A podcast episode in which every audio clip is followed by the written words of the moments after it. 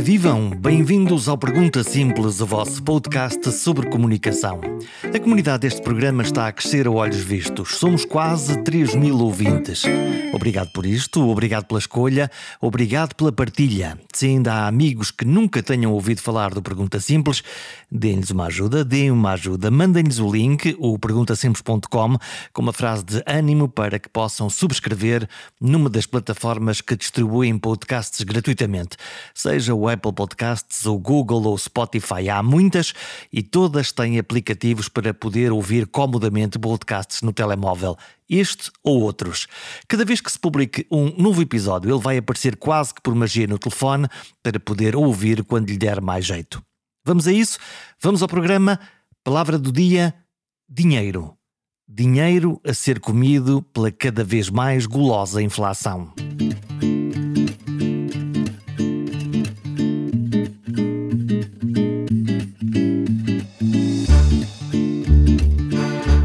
Vamos ficar mais ricos ou mais pobres?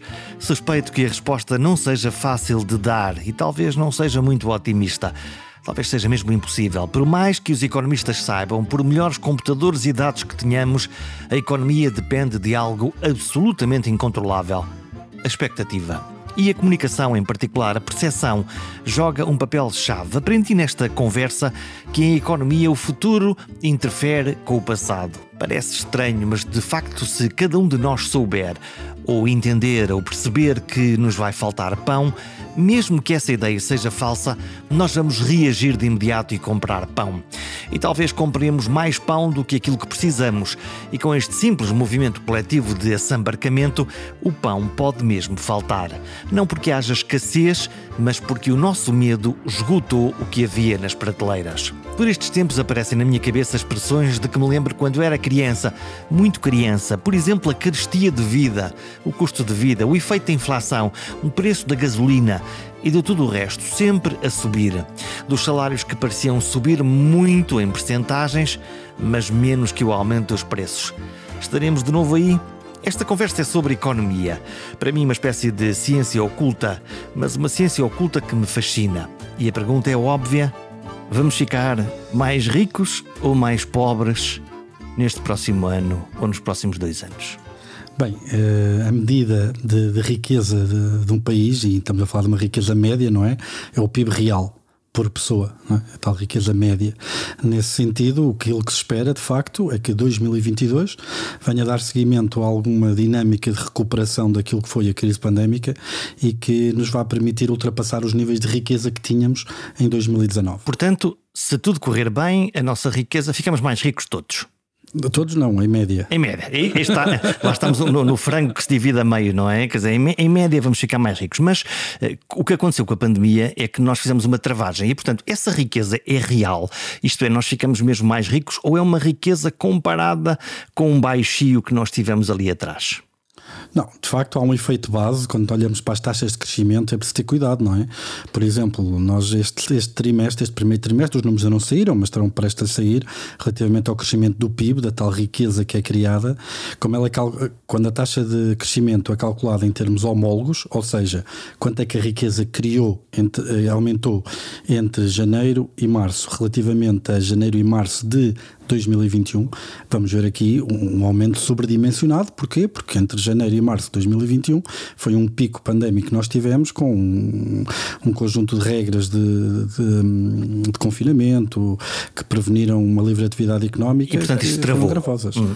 Exatamente, por isso a, a, a, taxa de crescimento que nós vamos ver em termos homólogos, se calhar, se calhar atingirá perto dos 10%, para ter uma ideia, a taxa de crescimento do PIB neste primeiro O que trimestre. seria uma coisa extraordinária, não é? Nós dizemos, uau, mais 10% de rendimento, era fantástico. Mas veja que a taxa de crescimento em cadeia, ou seja, relativamente ao último trimestre de 2021, estará a menos de 1%.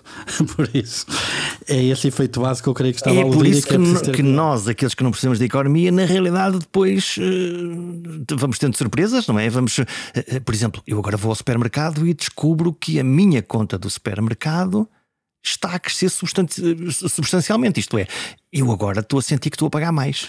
Veja, estas contas são fáceis de fazer. Entre 95 e 2014, o PIB português duplicou.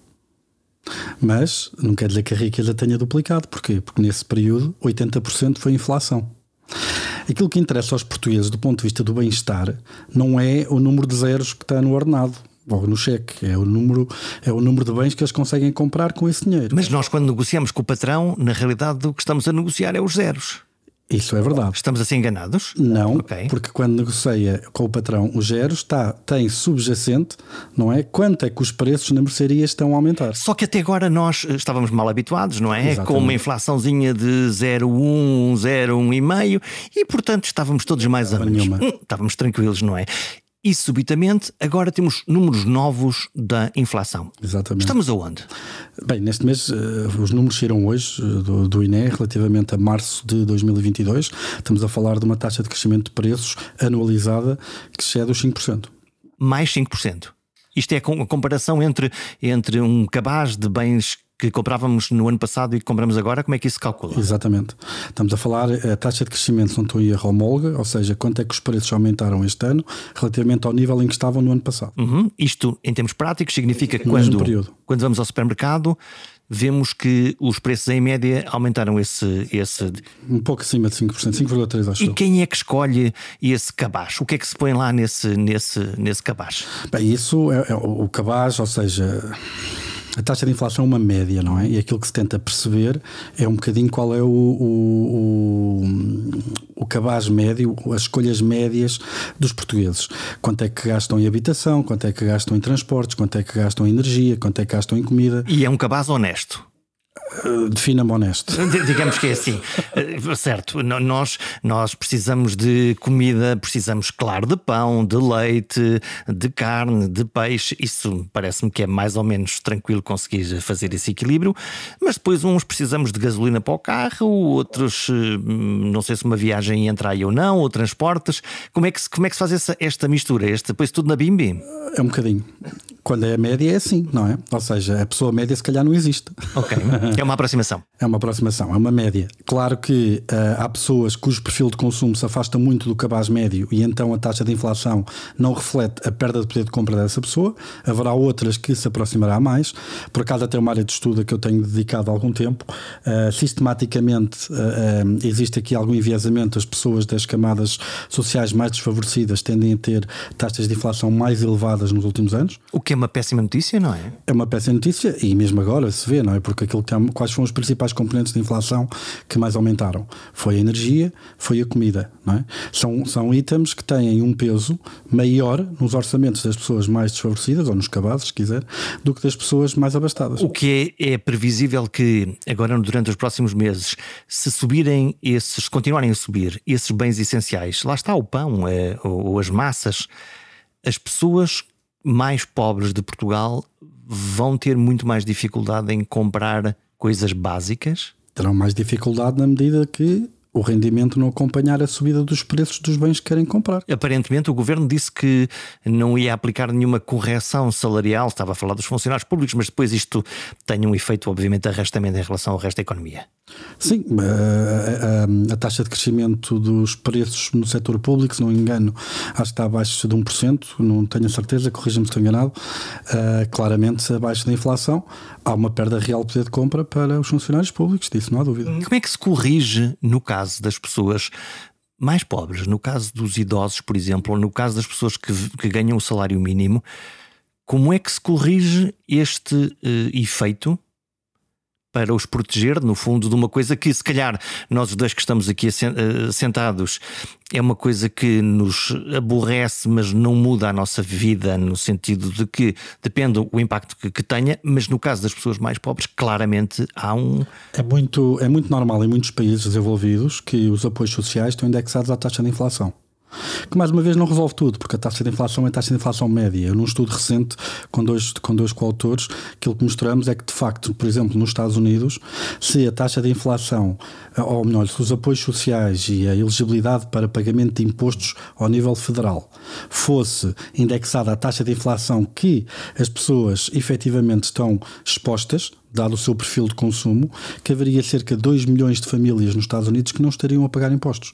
E quem fala de, disto está a falar de apoios sociais como uh, ajudas à alimentação, os food stamps é? que existem nos Estados Unidos, cá em Portugal não são comuns. Aquelas cadernetas que permitem que haja umas senhas para, para comprar alimentos. Cá não existe, acho eu, mas que é, que, que é, comum, por exemplo, nos Estados Unidos. Em Portugal. Os... Temos bancos alimentares e temos outro tipo de, de apoios que, mas que as pessoas vão não, não, quer dizer, esses apoios são não governamentais, Sim. entre aspas, não é?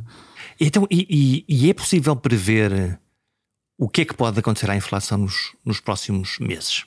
Há um gráfico muito engraçado do Banco Central Europeu, que é a entidade que tem hum, a obrigação, que tem a missão de seguir a inflação e estabilizá-la, que é o gráfico da crina do cavalo. Ou seja, que até há cerca de meio ano atrás, aquilo que víamos era a inflação sistematicamente abaixo dos 2%, sempre abaixo dos 2%.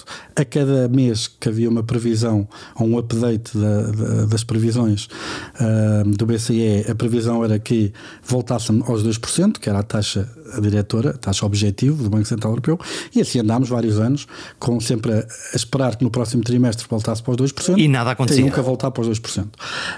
Um, isto tudo prever a inflação é como tudo, não é? Truman costumava dizer que o sonho dele era ter eh, um analista económico maneta, porque sempre que pedia conselhos ou pedia que lhe fizesse alguma previsão, ele dizia-lhe que on one hand this will happen, on the other hand that will happen.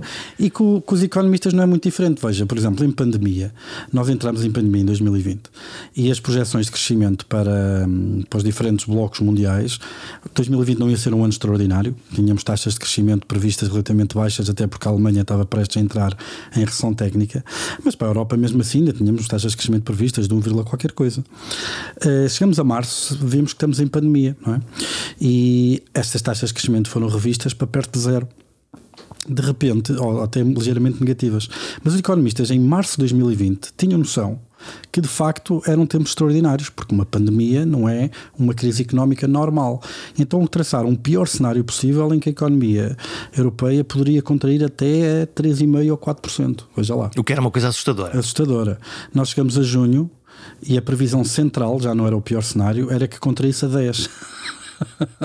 e fechamos o ano com uma contração de 6 e qualquer coisa. Portanto, é daí que vem a má fama dos economistas. A questão é que o problema que nos pedem para resolver é um problema muito complicado, se pensar bem nisso, não é? Ora, um, se você pensar nos meteorologistas, por exemplo, hum. não é? Como é que, não sei é que... se quer, quer comparar, queres comparar os, os, os, os meteorologistas com os, com os economistas? Na complexidade que é o problema. E, o meu argumento é que o nosso problema ainda é mais difícil que o deles. Portanto, os políticos e a sociedade pedem-te, telefonam-te e dizem: Pedro, hum, eu preciso de saber o que é que vai acontecer daqui a seis meses. No fundo, é aquilo que eu estou a fazer aqui, mas de uma forma completamente irresponsável, porque o que acontecer, eu, eu não vou pegar nisto daqui a seis meses a dizer: olha, afinal enganou-se. Não. Eh, imagina, o primeiro-ministro telefona-te e diz: Pedro, tenho que fazer o orçamento, não este, o próximo, em, em setembro. O que é que eu lá escrevo? Qual é a variável que estamos a falar? Esse é o ponto, quer dizer, porque nós quando vemos. Um orçamento de Estado é um, orçamento, é um, é um documento político, ponto final, claro. não é? Todos sabemos isso. Mas quando, quando, quando, quando os vários governos fazem o seu orçamento de Estado, depois faz, falam de, daquelas previsões como quase uma certeza absoluta. Não, mas isso é ridículo. Aliás, veja, quer dizer, qualquer economista, como é que poderia antecipar uh, um conflito na Ucrânia? É? Sim, Quer é impossível. Nós já temos a incerteza toda associada aos fenómenos económicos, a interação entre bilhões de agentes, de empresas, pessoas. Quer dizer, Quanto mais com um fenómeno completamente radical como este. Exatamente. Agora, era, foi assim na pandemia, não é? Uhum. Ou seja, nós podíamos desenhar ter eh, as melhores ideias sobre a dinâmica de sistemas económicos e de repente, mas o que é que nós sabemos de epidemiologia? O que é que nós sabemos se o vírus vai mutar ou não? Isso não está na nossa, no nosso domínio E depois não sabemos qual é, ela está, essa coisa da, da, confiança que é, quando apareceu a pandemia, ai, se calhar com o vírus, se calhar não vou comer fora. tenho... Esse é que é o problema adicional, sabe? Quando há um bocado lhes falei da questão do meteorologista, é que, que é, porque é que chove? Porque é que a água cai do céu? A água cai do céu por duas razões, não é? Primeiro, gravidade. Nunca viu água aqui para cima. Nunca aconteceu. Talvez só numa, uma vez no estádio da luz que, que, que desligaram não a água e choveu. Provoque, que eu não sei se sabe, eu concorri a vice-presidente do Benfica. Não, por isso é que isto. Tá, isso é, portanto, é, é, o único, é o único fenómeno onde a água vai de baixo para cima. Muito bem, que concordamos que a água vem das nuvens e vem, e vem para, vem para baixo. E, e eletromagnetismo são as duas forças que regem mais ou menos o fenómeno meteorológico. São forças que já estão perfeitamente modeladas desde o século XIX. Os meteorologistas olham para os ventos, olham para as energias que se movem. E mesmo assim não acertam. criam os modelos, normalmente avisam-nos, dizem: Bom, estes próximos três dias nós temos aqui uma. Mas dizem, há 80% de hipótese que vai chover, já pensou? E nenhuma dessas equações, nem as da gravidade, nem as do eletromagnetismo, tem lá nenhuma incerteza. Nunca se atravessam. Está a ver? Porquê é que eles fazem isso? Ok, no caso dos economistas é pior. É pior por uma razão. Primeiro, ambos temos um problema que é a complexidade. Ok. Nem todos os computadores do mundo com toda a informação que nós poríamos, quer os meteorologistas com a posição das moléculas todas, quer os economistas com a posição das pessoas todas e das empresas todas, conseguem meter num computador com as leis da economia e prever o futuro assim de uma forma exata. Portanto, não é matemático. Eh, não, até pode ser matemática, é muito complexo. Uhum. Ou seja, é um problema de complexidade enorme. Mas a economia é uma ciência e a, a, ciência é muito interessante para nos ajudar a resolver problemas, para nos ajudar a perceber o que aconteceu, o que passou, mas já agora dava-nos um jeitaço que conseguisse alumiar um bocadinho o futuro para tomar Sem decisões. Dúvida. Mas nós temos um problema adicional: é que nós somos a única ciência em que o futuro afeta o passado. É que... Paramos aqui. Para... o que é que. Como é que é o Aquilo futuro? que achar sobre o que vai acontecer amanhã vai afetar o seu comportamento hoje. Uma partícula, uma gota d'água está a cair do céu e não está a gritar: Oh meu Deus, oh meu Deus, eu vou morrer, vamos estar no chão. Uma pessoa pensa: amanhã se calhar vou perder o emprego e vou, vou, vou alterar o meu comportamento hoje. Uhum. Nós temos questões de pessoas a pensar: amanhã vai faltar o papel higiênico e vai tudo ao supermercado comprar papel higiênico. E depois o que é que acontece? Falta o papel higiênico. Porque iria faltar? Não. Porque as pessoas acreditavam que iam faltar. Porque as pessoas são parvas no, no seu comportamento? Não, porque as expectativas muitas vezes são autorrealizadas. E, e, depois, e depois, lá está, vamos todos comprar papel higiênico. Isto significa que há pessoas que precisam de papel higiênico que já não vão encontrar. Exato. E o preço sobe. Ah, o preço sobe, enquanto o preço estiver a subir é bom sinal, afinal cá papel higiênico. Por exemplo, agora vimos o, o, o, óleo, o óleo de girassol desaparecer do mercado também. Pronto, isso, uh, pelo que sei, tem a ver com uma certa ideia que se consegue produzir gasóleo a partir de óleo de. Portanto, em vez de estamos a fritar rissóis, estamos a pôr no, no, no, carro porque é mais barato comprar óleo de mas, girassol. Mas eu vi, eu vi, eu vi, já vi, já vi uns senhores de idade encher carrinhos com garrafas. e a Ucrânia, obviamente, é um grande produtor de, de, cereais. de cereais e é um grande produtor, em particular, de óleo de girassol e, portanto, portanto, se calhar também, é, também é uma ligação. A Rússia e, e a Ucrânia são 25% do mercado mundial de trigo, sim. Isso significa que se tudo está parado, em particular no caso da Ucrânia, porque não estão a produzir ou os cereais não estão, não estão a sair de lá, estamos perante a possibilidade de haver fome? Tu pensar é em assim, África, bem em particular, não é? Repara, é... Ou a economia adapta-se e consegue depois encontrar aqui uns caminhos? Como em, como em tudo, no meio está a virtude. Primeiro, é bom lembrar que 40% da comida no mundo ocidental vai para o lixo. Por isso, estar a fazer projeções que vai aparecer fome no mundo ocidental parece-me um bocadinho. Portanto, estragamos muito e, e, há muito desperdício. É um bocadinho como a morte do Hemingway. Acho que é um bocadinho antecipado. As notícias da morte de Hemingway. Um, agora, claro, aumentando dramaticamente o preço dos bens alimentares, que para a maioria do mundo ocidental terá algum desconforto, mas não será nada assinalável, noutros países pode significar de facto fenómenos de, de precariedade muito mais, muito mais determinantes, muito mais importantes. Mas as economias com o tempo adaptam-se. Aliás, nós vimos isso, por exemplo, com o petróleo. Nós, quando tivemos a grande recessão, o petróleo nos Estados Unidos atingiu valores incalculáveis, não é? Muito acima do que. Estamos a falar de quê? De 73? No, no choque do Riff? Não, estamos a falar de 2008. 2008. Em 2008 o barril de petróleo subiu de forma. também por causa da fraqueza do dólar, mas, mas por causa da queda do dólar enquanto moeda, mas, mas subiu brutalmente. E aquilo que se fez na altura foi um conjunto de políticas que foram adotadas com vista a aumentar a expansão de produção e com vista a aumentar a eficiência, diminuir a procura. Passado alguns tempos, o preço do petróleo já estava cá em baixo. Nos 20 dólares e por aí fora. Isso é a mesma coisa que vai estar a acontecer agora. Eh, a Rússia e a, e a Ucrânia, do ponto de vista do ponto de vista de importância nas economias, a Rússia é uma bomba de gasolina numa floresta. Vale quanto a economia? Podemos encontrar um comparador entre. Podemos, olha, posso dizer, comparativamente à Europa, a Rússia, é, a, a, a União Europeia é 10, tem um PIB 10 vezes maior que a Rússia. Tem uma população que é 3 vezes superior. Nós representamos 75% do investimento direto estrangeiro na Rússia. A Rússia representa menos de 2% do investimento direto estrangeiro na Europa. Nós somos 40% do comércio externo da Rússia, a Rússia é menos de 5% do nosso comércio externo. Por isso, quando nós estamos a falar de um conflito na Ucrânia, quando estamos a falar de um conflito entre dois blocos que são potências nucleares, em que um bloco consegue arrebentar o mundo 40 vezes e outro consegue arrebentar o mundo 30 vezes, que é um bocado ridículo porque basta arrebentar uma vez, não é? Uhum. Pronto. Nós temos que levar o plano do conflito para a área estratégica em que temos maior vantagem, que é claramente a económica. E é aí que aparecem as sanções. E é aí que aparecem as sanções. E estas sanções. Vamos lá explicar para quem não percebe nada disto. Estas sanções, tanto quanto eu consegui apreender, é o Bloco Europeu e, o, e os Estados Unidos decidiram congelar uma parte dos, dos, dos ativos. Uh... Muita, houve muitas, muitas, muitas, muitas. Vamos às, vamos às principais. Tivemos o bloqueio das reservas do, do, Banco Central da Rússia. A Rússia tinha uma data de moeda estrangeira. Então, e nós podemos fazer isso? Nós podemos bloquear o, o dinheiro dos outros? Uh, sim. Sim. fizemos no Irão. Fizemos... Não sei se essa ideia me descansa. Então, por exemplo, as, as reservas do Banco de Portugal sim. são bloqueáveis por, por alguém? Se estiverem depositadas no outro Banco Central, claro. Ah, e as reservas dos países estão depositadas noutros bancos. Podem estar. Podem estar. E neste caso, o que aconteceu é que. A, a Rússia tinha dinheiro em bancos europeus, o Banco Central da Rússia, uhum. de, de, depósitos denominados em euros, em, em, em, dólares e outras moedas, que foram congelados. E, e porquê é que os países, neste caso, porquê é que a Rússia mantém esses depósitos fora de portas? Por estarem em moeda estrangeira presumo, uh, para facilitar algum tipo de operações de intervenção nos mercados cambiais, mas o que é certo é que tinha e pronto, e ficou sem esse acesso e cortou-se ali uma via importante de defesa da própria moeda nacional, não é?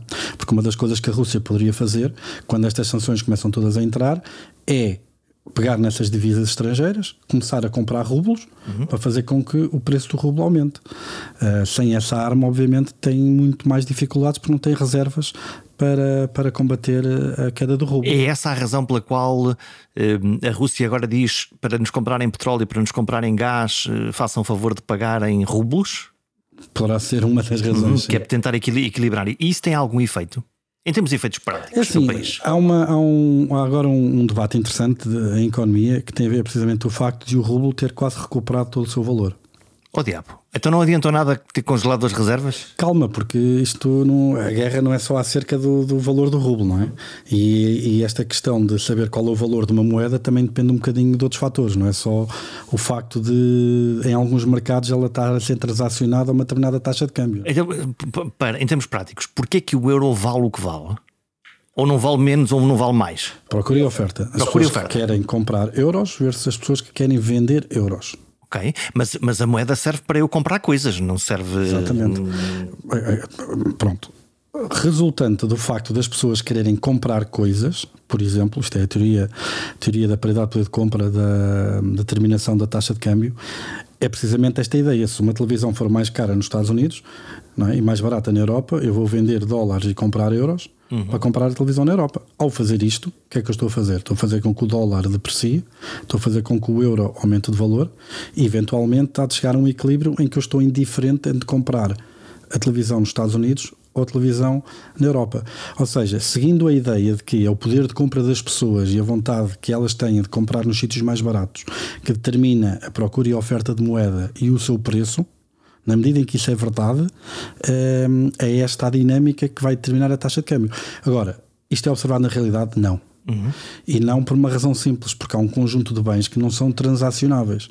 Eu vivi na Suécia e custava-me custava 60 euros custar o cabelo. Porque é que não vinha a Portugal?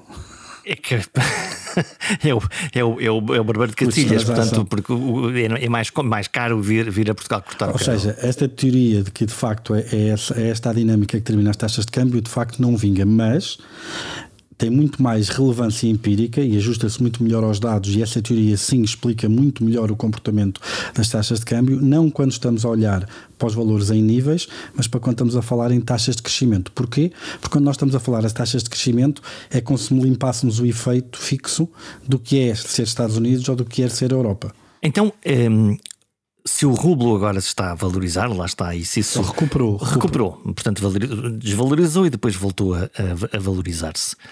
É, além desta sanção, Há mais importantes que foram também decididas? Há muitas. Houve a questão do, do dos bancos do, do, SWIFT, não é? A exclusão de alguns bancos do, do, sistema SWIFT, em que torna tudo o que é transferências internacionais muito mais difíceis. Aquilo que nós aproveitamos para fazer uma transferência entre nós os dois, que é rápido, praticamente imediato, Exatamente. está bloqueado e demora mais tempo, mas continua a acontecer ou não? Pode acontecer, só que é muito mais moroso, uhum. não é? E logo mais caro. E logo mais caro, e é logo ali um empecilho à atividade económica. Uh, nós começamos a ver pessoas na Rússia entrarem em pânico e quererem levantar dinheiro às caixas multibanco com medo que o sistema financeiro falhe, e depois voltamos às tais profecias autorrealizáveis, etc. Se há o medo, eu vou a correr, se eu vou correr, isto pode acontecer uma catástrofe, então, e então ela pode acontecer. E depois aquilo que, o, que, que, que as autoridades russas fazem é proibir, não é? Como fecharam a bolsa, por exemplo. O MOAX, que é o principal índice bolsista russo, baixou, perdeu para aí 42% do, do, do valor. O que eles fizeram foi fechar a bolsa no fim de fevereiro. Hum, Deixa então, de haver transações. No caso. Um... Na, na, na, Grécia, por exemplo, quando foi a questão da crise do euro, uhum. meteram limites aos montantes que as pessoas podiam levantar nas caixas multibanco para evitar uma corrida aos bancos e a própria falência do sistema financeiro. Porque se todos fôssemos agora, a cada um ao seu banco, dizer venha aqui resgatar o meu dinheiro. Mas isso é verdade em qualquer país, até na Noruega. Portanto, é, é, é um ato de fé. Nós achamos que o dinheiro está lá no banco, mas ele não está. Eu não, eu não sei se é um ato de fé. É, em certa medida será, no sentido que é a confiança no sistema financeiro que permita às pessoas, de facto, uh, terem o dinheiro em depósitos à ordem e não correrem para ir buscar. E quando essa fé se esgota, sim, pode haver uma corrida aos bancos, instala-se pânico e, as instituições podem ir à falência, mesmo que estivessem saudáveis. Hum, retrospectivamente, se nós olharmos aqui para Portugal, quando determinados bancos uh, vão foram à falência verdadeiramente, e esse problema podia-se colocar a menos que lá está, que o Estado fizesse aquilo que normalmente faz, que é garantir que. que aqui, há aqui duas coisas que é, é importante separar. Uma, uma questão é uh, os fundamentais, não é? Até que ponto é que a instituição, o país, a empresa, o banco tem, tem critérios objetivos e fundamentais para estar solvente. Outra coisa completamente diferente é a gestão das expectativas. Veja, por exemplo, em março de 2012, Mário Draghi fez aquele célebre discurso de nós faremos o que for preciso para salvar o euro. É? E passado três meses criou uma coisa chamada Outright Monetary Transactions, que era um mecanismo um, a que os países com problemas de pagar as suas dívidas poderiam recorrer, Nós. mas que nu, qualquer país da União Europeia, mas que nunca recorreram até hoje.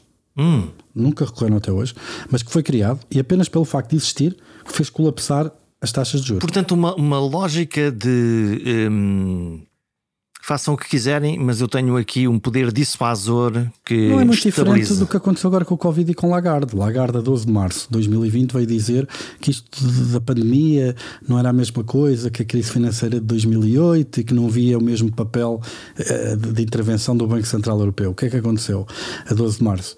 Ela teve esse discurso e os juros da dívida pública portuguesa, italiana, francesa e espanhola dispararam. Seis dias depois, faz outro discurso. Bem, isto não era bem assim. Eu se calhar enganei-me, vamos mudar não disse que se calhar enganei, mas disse.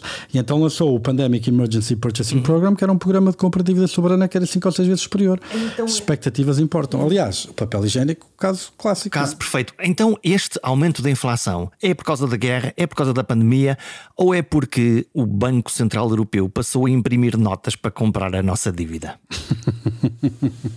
Bem, há uma parte, há uma parte seguramente que tem a ver com os, os déficits orçamentais uh, dos países. Porque eu ouvi bem a explicação da televisão, não é? Que, portanto, se, se eu agora para comprar a mesma televisão passei a ter mais dinheiro impresso e a circular. E eu... ao mesmo número de televisões. Oh diabo! Ficam mais caras. Vão subir, não é? É isso. Veja, de facto há uma eu parte. Eu estava tão feliz com esta ideia de que o Banco Central Europeu ia comprar a nossa dívida e nós estávamos mais tranquilos. Não, mas repare, de certeza há, há aqui uma parte, uma componente que tem a ver com uh, o déficit orçamental dos Estados. Quando é muito, muito grande, pode pôr pressão sobre preços. Aliás, há cinco ou seis teorias diferentes de inflação e todas previam que irá haver inflação agora. Essa é por um lado, ok? E também é interessante observar que foram os países que foram mais expansivos nas ajudas às respectivas economias, em termos de ajudas diretas, como a Alemanha, que foi o campeão, foram os países logo à cabeça que tiveram mais inflação. Por isso, por aí está certo. Mas também é preciso ver, ainda hoje os números do ISEG assim, do, do INE assim o mostram, que os itens onde houve mais pressão sobre preços foram energia e alimentação. E num primeiro momento a energia tem um impacto relativamente reduzido enquanto bem só, rapidamente se alastra, porque todos os outros bens são produzidos à custa de energia, uhum. de uma forma indireta, não é? Portanto, se sobe o custo da eletricidade nas fábricas, nas empresas ou no, no, transporte, logo o preço final que nós vamos pagar pelos bens é mais alto. E isto também é consequência de outras políticas, como por exemplo de termos acabado com as centrais de carvão, por causa da descarbonização, do fim do nuclear na Alemanha, que nos meteu muito mais expostos aos preços do gás natural da Rússia, e agora estamos a sofrer por isso, não é? Portanto, bloquear o consumo, a compra de, não digo do petróleo, mas do gás russo amanhã de manhã seria um problema para países como a Alemanha, como a Itália, que dependem muito daquele gás? Bem, pior de todos ainda seria a Hungria, que, cujas importações de gás natural da Rússia atingem 90%, não é? Uh, mas foi feito um estudo para a Alemanha uh, do impacto de, de Desligar, o, fechar o contador. Contador de, relativamente a gás e petróleo russos e estamos a falar de menos de 1% do PIB. É isto que vale. Isto fechar. na economia. Isto na economia, claro. Em média. Mas na vida real. Não, não, mas a economia é a vida real. Não, mas o que eu digo, que eu digo é assim: se os, os, equipamentos e afins, por exemplo, do, do aquecimento funcionam a gás, uh, vão passar frio ou, ou, há uma adaptação rápida? Essa ou... é que é a chave é quão rápida que é a adaptação. Quão rápida que a Alemanha, por exemplo, consegue substituir a energia que estava importada da Rússia por outras fontes. Foram feitos esforços imensos em adaptar os portos do Mar do Norte para receber lá gás liquefeito, negociações com a Noruega para importação de gás natural, etc, etc, etc. Portanto, é uma questão de tempo? É uma, uma questão de tempo. No curto prazo dói muito. Sem dúvida, não há dúvida. E, e é essa a hesitação que a Alemanha tem quando olha para, para a possibilidade de haver essa sanção. A Alemanha é um país interessante porque há aqui uma discussão grande entre o poder político, por um lado, e os analistas e os académicos. Porque... Não se entendem? Não. Os académicos... Não é só na Alemanha. Bem, aqui nem os ouvem, não é? Na Alemanha ainda os ouvem, mas dizem-nos que não. Aqui nem sequer nos ligam nenhuma. Uh, aqui, aqui metem um engenheiro de Minas à frente de um, de um, de um plano de recuperação e resiliência, que provavelmente já comparado ao, em volume ao ouro que veio do Brasil. Precisávamos, precisávamos de uns economistas lá? Não sei, olha, a Grécia, por exemplo, meteu um prémio Nobel da Economia à frente do plano de recuperação e resiliência deles. A França contratou também economistas franceses. Isso é uma previsão de que pode, pode não correr bem? Não, repara, eu estive há, há tempos no, numa conferência com, com Mário Centeno em que confesso que até, até achei piada, porque na intervenção de Mário Centeno a sensação que dava é que Mário Centeno ainda era Ministro das Finanças. Portanto, no, tanto, discurso, no discurso, na maneira de falar. Na maneira de falar, no âmbito dos tópicos que abordou. Ele agora lidera o Banco de Portugal e, e, na maneira como elogiou as políticas que foram tomadas, não é? Por ele próprio. Uh, exato. Mas ficou claramente qual é estabelecida ali, qual é a estratégia que, e a visão que foi feita para, quer para o PRE, para a economia portuguesa. Portugal tem um problema hum, orçamental temos uma dívida enormíssima, sem dúvida, que neste momento foi Lembrem-se que nós entramos em bancarrota e precisamos de ajuda da Troika quando a dívida estava a cento e poucos por cento do PIB, neste momento está a 127. Depois ela subiu. O que é estranho, nós pedimos ajuda e a nossa dívida subiu? Não, o PIB é que desceu. Como aquilo é um rácio. Ah, bem visto. Bem visto. E então o que é que acontece? O que acontece é que durante 2010. Portanto, nós falimos, precisamos de dinheiro, precisamos de ajuda mas empobrecemos. O que é que eu não estou, o que é que eu não estou a perceber aqui? Não, a questão é que a taxa de o país tem uma determinada dívida pública, uhum. não é?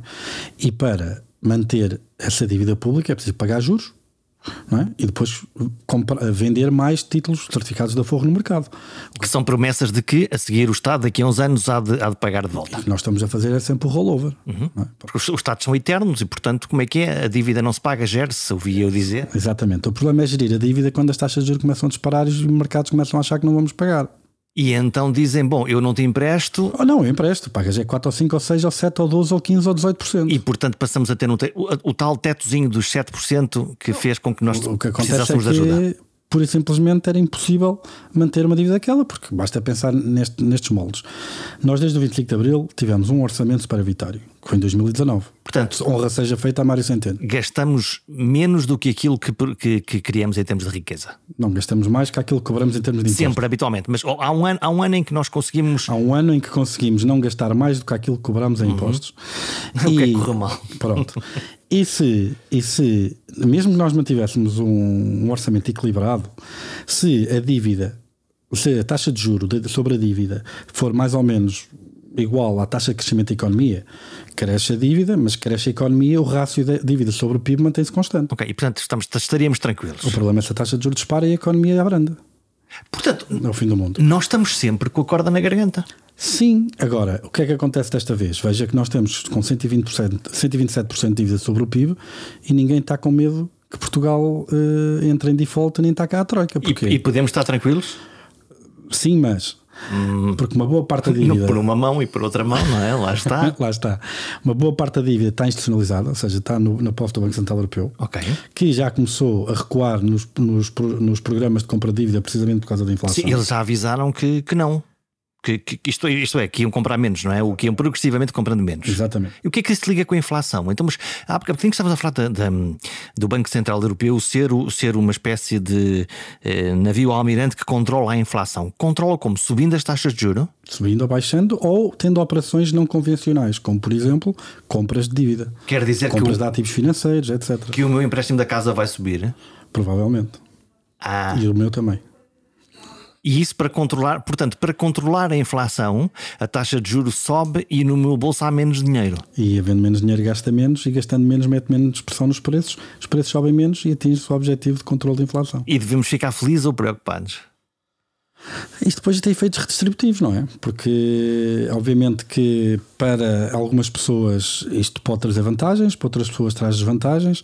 O que é certo, obviamente, é que as economias tendem a abrandar, em média, as economias abrandam, obviamente, com, uh, ou pelo menos essa é a ideia, não é? Com uma subida de taxas de juro, porque é precisamente esse o efeito. Também acreditamos que há, uma, há uma maior procura sobre bens e serviços que existe por parte da economia, capacidade de produzir, e então é preciso acalmar os ímpetos gastadores das Arrefecer isto. Arrefecer isto. Mas isso, o efeito. Hum enfim, por outro lado, pode ser a, a, redução do crescimento económico, essa palavra que os economistas agora inventaram, eu não sei agora, não sei quando é que inventaram, estagflação. Ah, estagflação, isso foi nos anos 70, sim. Não, o que é. Eu descobri agora, há, tipo, há três meses, eu descobri que havia uma palavra chamada estagflação. Estagflação é um, é, um, é um estado um bocado estranho em economia em que nós temos períodos prolongados de preços, de taxas de inflação elevadas e ao mesmo tempo pouco crescimento. Isso aconteceu nos anos 70. Ok?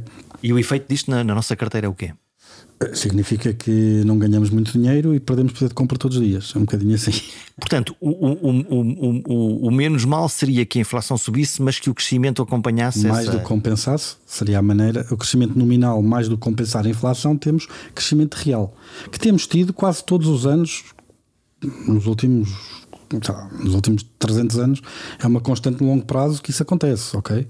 Uh, pontualmente há, há, anos de recessão, sei lá, por exemplo, no, no, ano da grande recessão de 2008, o mundo como um todo contraiu-se, não é? Portanto, isso, isso, é mais otimista. Portanto, significa que, independentemente dos vários números que vão para aí subindo e descendo, em média, na realidade, nós vamos eh, incrementando o nosso nível de bem-estar e de riqueza económica. Ao longo do tempo, sim. Em média, no longo prazo, sim. Portanto, é uma boa notícia. É um fenómeno relativamente recente, e quando eu digo relativamente, estamos a falar desde a Revolução Industrial.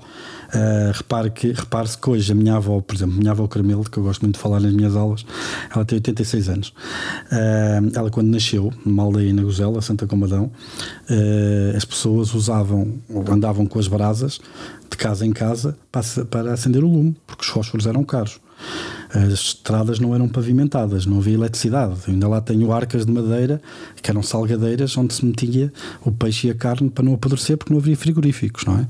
É disto que estamos a falar. Essa mesma minha avó hoje tem um telemóvel com 10 GB de internet que ela não sabe o que é, não é? Tem um pacemaker que lhe permite ainda viver mais uns anos. Uh, ou seja, a vida mudou e muito de forma extraordinária nos últimos, nos últimos anos. Isto é um fenómeno, mas isto é um fenómeno recente de, desde a Revolução Industrial. Lembre-se que da aceleração. Da aceleração, ou, ou até mesmo de crescimento. Veja que entre 1900, foi quando foi inventado o, o, o, o avião, e 1969, quando chegámos à Lua, foram 69 anos de diferença, não é? Uh, Neil Armstrong. É, teria, é mesmo uma aceleração. Neil Armstrong teria 18 anos quando, quando, quando, quando faleceu o primeiro dos irmãos, dos irmãos Wright.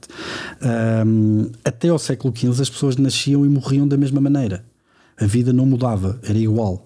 Uh, isto é uma conquista relativamente recente que nós esperemos que se mantenha por muitos, por muitos anos. Em dois anos, claramente a nossa vida mudou. Levamos com uma pandemia, agora levamos com uma guerra.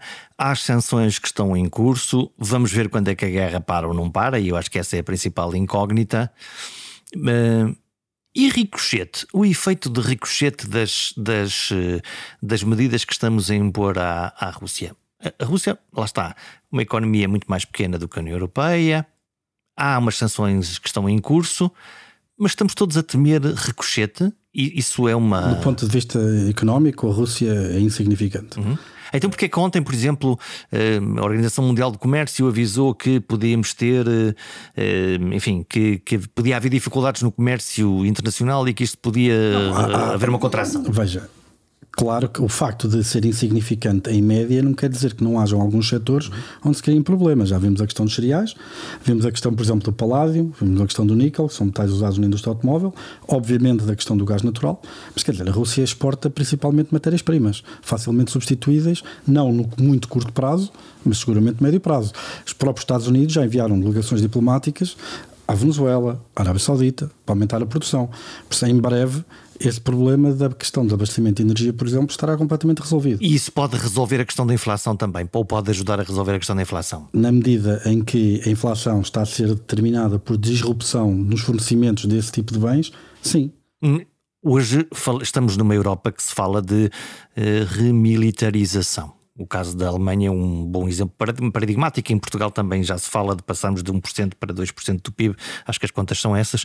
E investir em armas na perspectiva unicamente económica, é um bom investimento ou é dinheiro que vai para ali e logo já não vai para as áreas sociais, por exemplo? Isto é uma pergunta não para um economista, mas para um político, uhum. não é? Uhum. Porque isso é uma decisão política.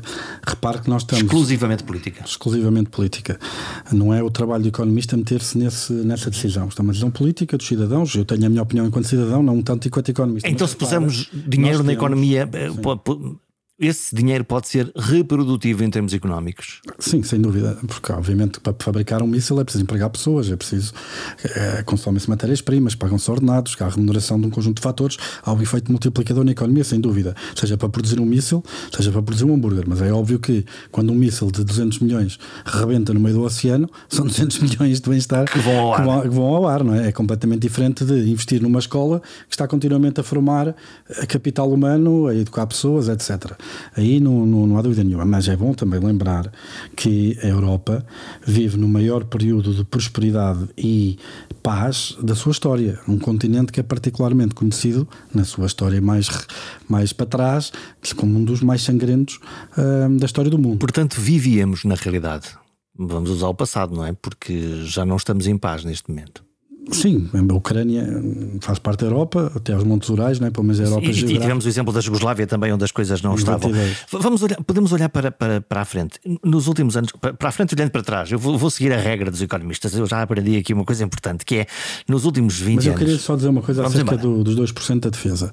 Nós estamos contratualmente obrigados pelo Tratado da NATO a gastar 2% do PIB em defesa. Portanto, é uma obrigação nossa. É uma obrigação nossa que nunca cumprimos.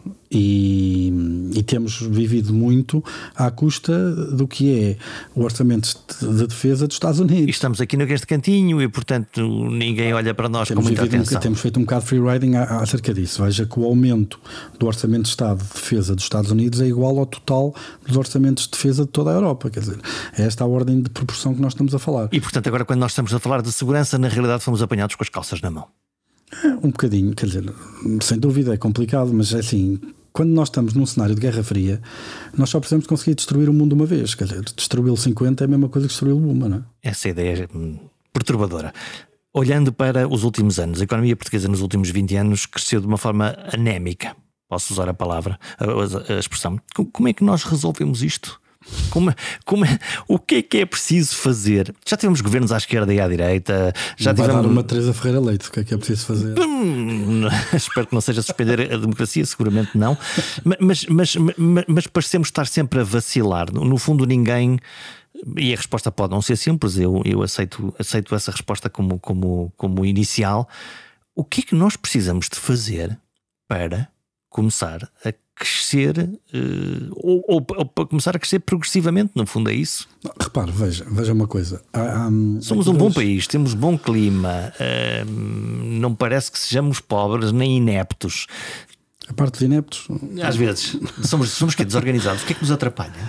Olha, primeiro, sabe qual é o país da União Europeia, a 27, que tem menor percentagem de trabalhadores entre os 25 e os 65 anos com mais do que o nono ano? Não faço a ideia, somos nós. Campeões da Europa. Portanto, significa que não, não formamos suficientemente bem a nossa. Não, é um problema geracional, não é? Obviamente, no 25 de Abril tínhamos o que tínhamos.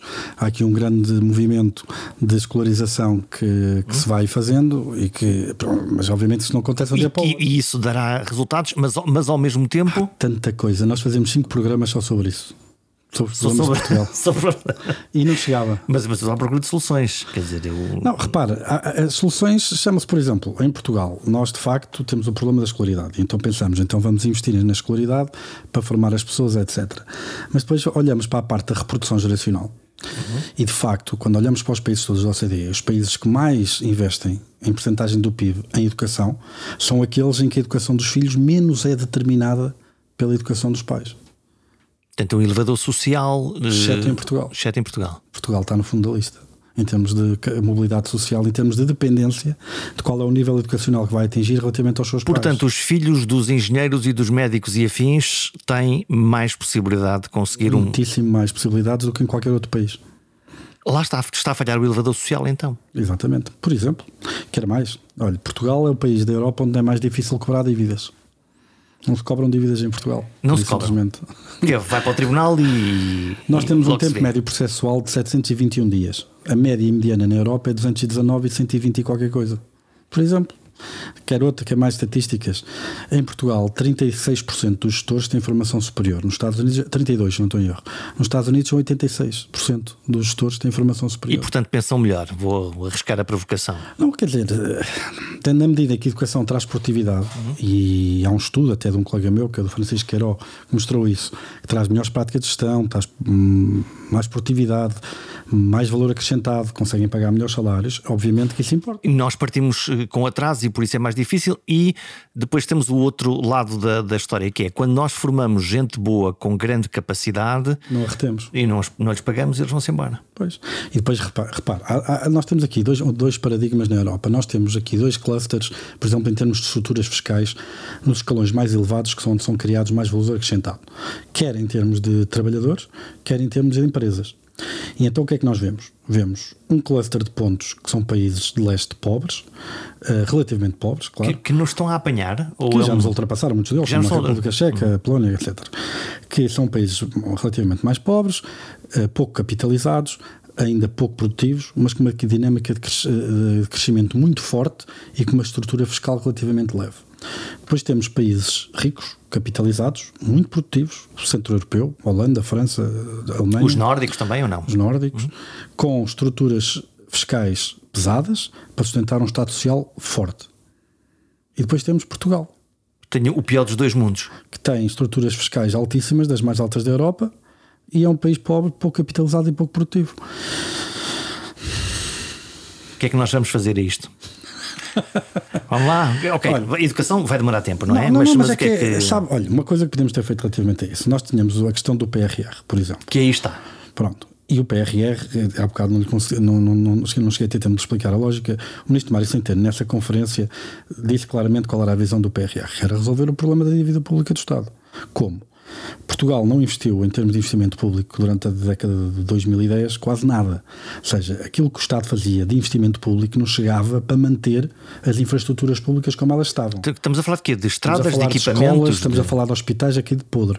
Ok? Aí estamos a falar. Uhum. Uh... Porque nós cortamos dessas despesas de investimento. Exatamente. Por questões de, orçamento, de estabilidade uhum. orçamental. Teve que ser.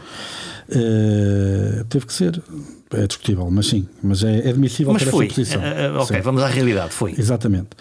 Uh, e, que, e, qual é o plano para o PRR? O plano para o PRR é usar essas massas, esses fundos europeus, para fazer investimento público e consolidação orçamental. Uhum para conseguirmos meter outra vez a dívida sob controle. A consolidação é, é quê? Nós injetamos dinheiro na economia diminuir a dívida através da compra de equipamentos ou de recuperação de coisas e esse dinheiro depois volta à casa de partida? Como é não, que isso a questão é? é que enquanto nós usamos fundos europeus para modernizar o Estado, não estamos a usar fundos do Orçamento do Estado para modernizar e libertamos para amortizar a dívida e diminuir o nível geral da dívida. Isto que quer dizer. Quer dizer que não vamos ser beneficiários do PRR na prática? Veja, nós enfiámos mil milhões de euros em modernização administrativa e, e, e finanças e ninguém me disse qual é o retorno.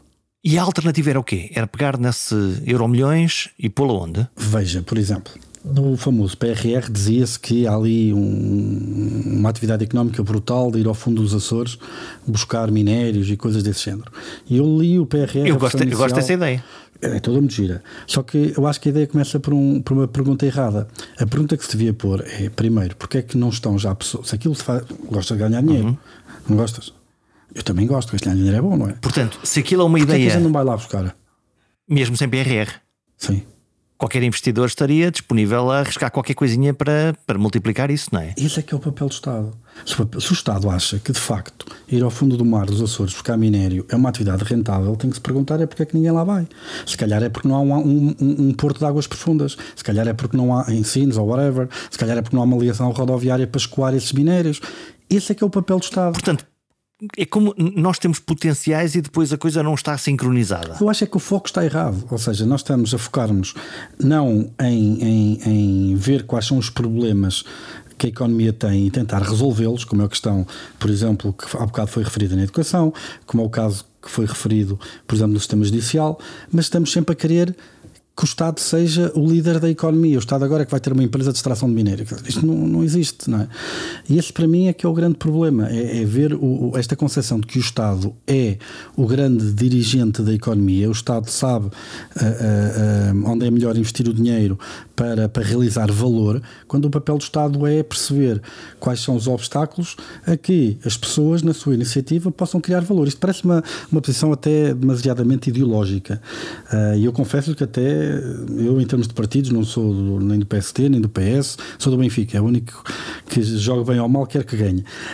Um, mas do ponto de vista de, de, de, de organização económica, uh, não me faz sentido ter uma instituição como o Estado, com o poder coercivo do Estado, com as fragilidades político-institucionais que o Estado tem em si, pela própria natureza de, institucional que tem, a comandar a economia, quer dizer, não, não me faz sentido. E eu acho que essa é uma visão anacrónica e que nos vai custar muito no futuro.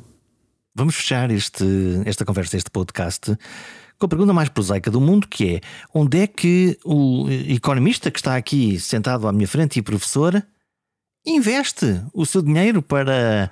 Como é, como é que se protege? Tem o dinheiro no banco, compra criptomoedas, compra ações. Eu acho que. Como é, como é que diversifica? Põe os ovos em sítios diferentes? Eu faço tudo aquilo que um economista não deve fazer, não diversifico. Investo, tenho investido quase tudo. Uh, a, minha, a minha esposa trabalha numa multinacional e tem opções de compra das ações. Uhum uh, sobre as quais tem desconto por ser trabalhadora, não é? Portanto, seria um bom negócio. Seria um bom negócio, seria um bom negócio se conseguisse diversificar. Nós só compramos ações de uma empresa. Só como temos 20% de desconto na compra dessas ações. É muito atrativo. Esses 20% mais compensam o risco da não diversificação.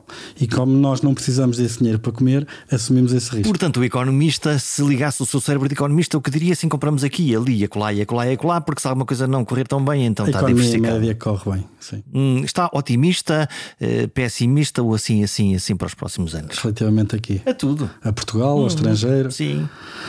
A nós, nós portugueses, sim.